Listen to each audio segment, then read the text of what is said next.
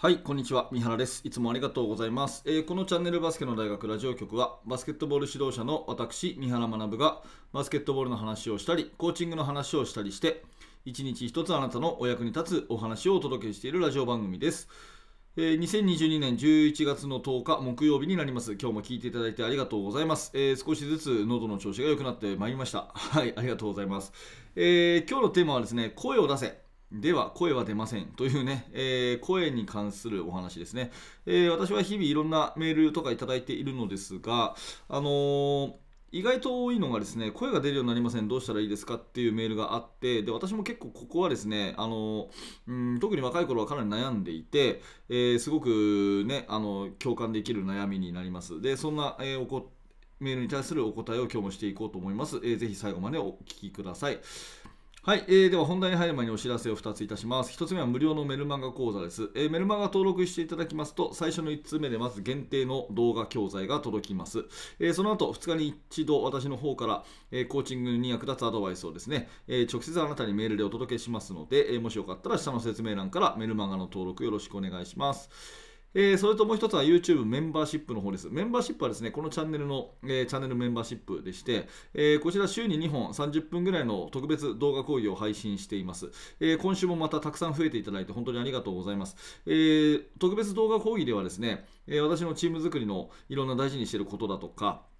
えーそれから、まあ、あの現在進行形で手掛けているねいろんなことを考えている頭の中を共有したりとか、えーそんなことをやっています。それからあなたのお悩みに対して、えー動画でね詳しくお答えするというようなこともやっているので、えもしよかったら YouTube メンバーシップね、えー一度覗いてみてください。よろしくお願いします。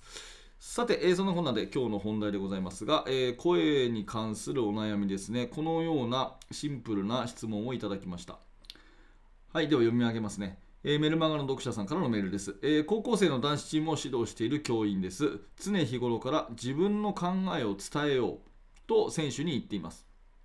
例えば、チームでやろうとしているとき、動きと違う動きをした味方が選手がいたとき、ね、チームでやろうとしている動きと違う動きをした味方がいたとき、それから自分がフリーなのにパスが来なかったとき、など。しかし、なかなかうまくいきませんと。チーム中心の2、3人しかそういった声を出しません。良い方法があったら教えてくださいということで、ありがとうございます。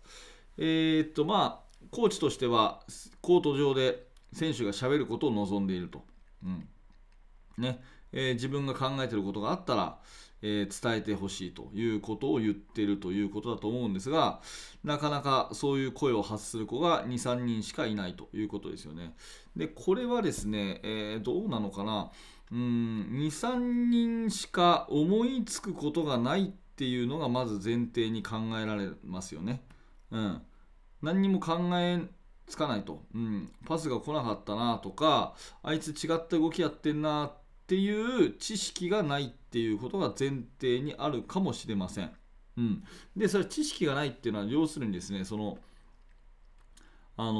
ーその子がバスケット知らないとかそれから何ていうのかな何も考えてないねえー怠けたやつだとかそういう話でもないし先生がバスケットを教えてないとかっていうことよりもその瞬時に考えがまとまらないっていうことだと思うんですね。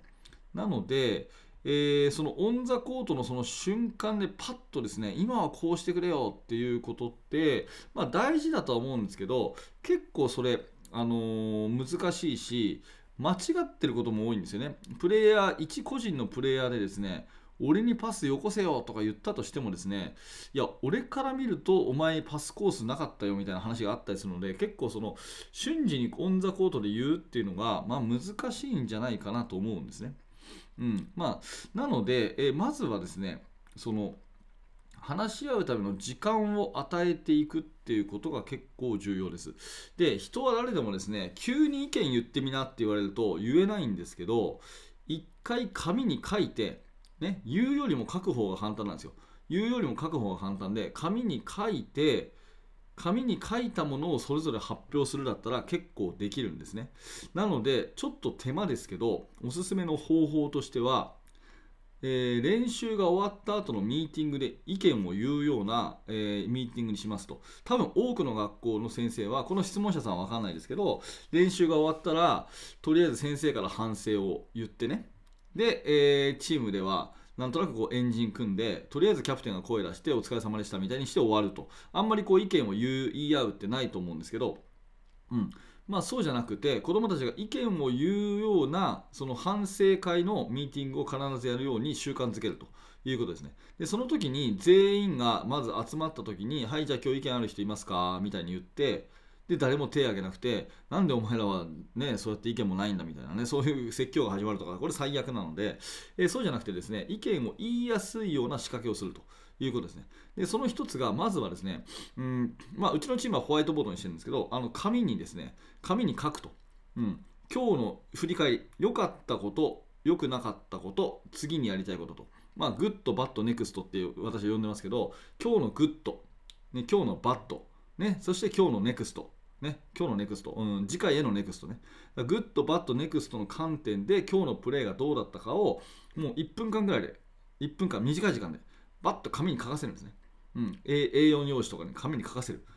で、紙に書いたものを、えー、3、4人の小グループ、まあ5対5やるんだったら5人グループでもいいかもしれないですけど、その小グループで意見を発表させると。うん。だから1分間で good、bad、next 書きます。ね、書きます。で、その後に、えー、小グループでそれを合わせます。まあ、2分間ぐらい。1人30秒ずつの発表。ね、えー、ぐらい。で、やって、で、そこから最後、そのグループ、小グループのリーダーが1人ね、えー、僕たちの班ではこういう風になりましたみたいに喋らせていく。っていう風にすると、意見を必ず考え、伝えるっていう、その習慣が身についてきますね。わかりますかね？で、これを続けていくと、次第にまずはプレーの合間ミーティングじゃなくて例えば5対5をやっていて3分間やって次の休憩とかまああのなんかドリルをやって並んでる間とかそういう合間合間にちょっとした会話が始まります。うん、ちょっとした会話が始まります。ね、えー、今のどうだった？みたいなね。あもうちょっとこっち右に動いてほしかったなとかね、えー、でも俺からするとちょっとパス出せないなとかっていう会話がだんだん始まってきます。で、こうなってくると徐々にですね、その考えを瞬時に発表するっていう習慣がついてくるので、はい。えー、コート上でも意見が言えたりとかですね、あのまあ、私のね、えー、今教えてるチー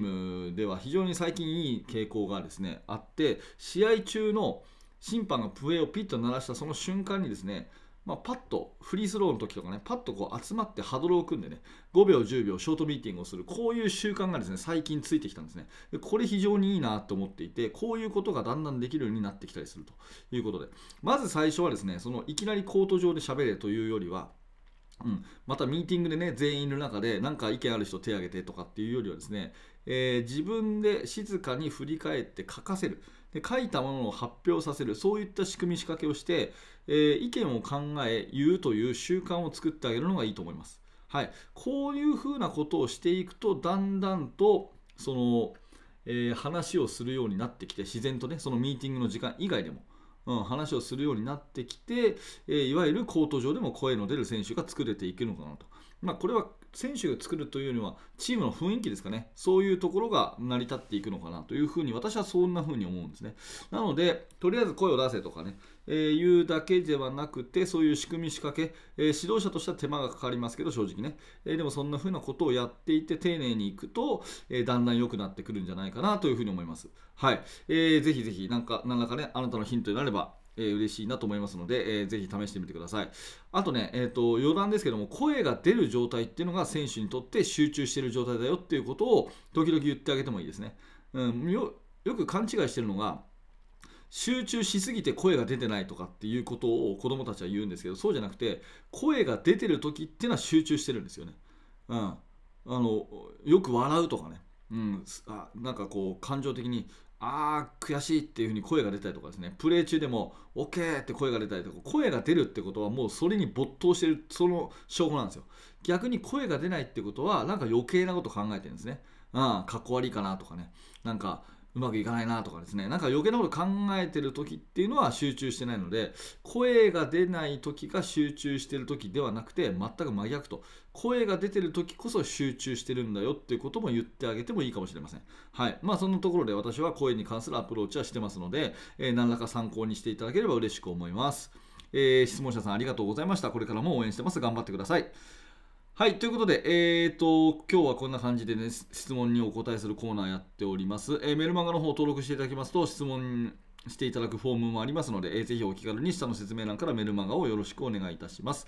えー最後にバスケの大学研究室ではですね、えー現在進行形で手掛けている最新のチーム作りについて、えーほぼ毎日2000文字ぐらいの記事を投稿しております。え興味のある方は下の説明欄からバスケの大学研究室を覗いてみてください。はい、えーこのバスケの大学ラジオ局はですね、えー毎日毎朝放送してます。もし面白かった、興味が持てたという方は、チャンネル登録をしていただいて、また明日の放送でお会いしましょう。最後までありがとうございました。三原学でした。それではまた。